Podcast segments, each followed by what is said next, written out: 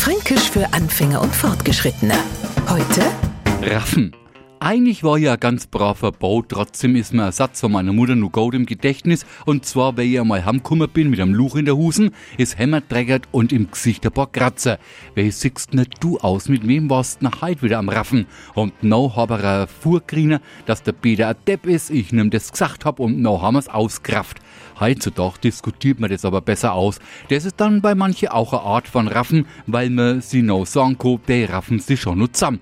Beim fränkischen Raffen fliegen auf die Fäuste häufig auch Worte, damit es jetzt auch der Neufranke rafft, raffen, hast raufen, prügeln, zanken.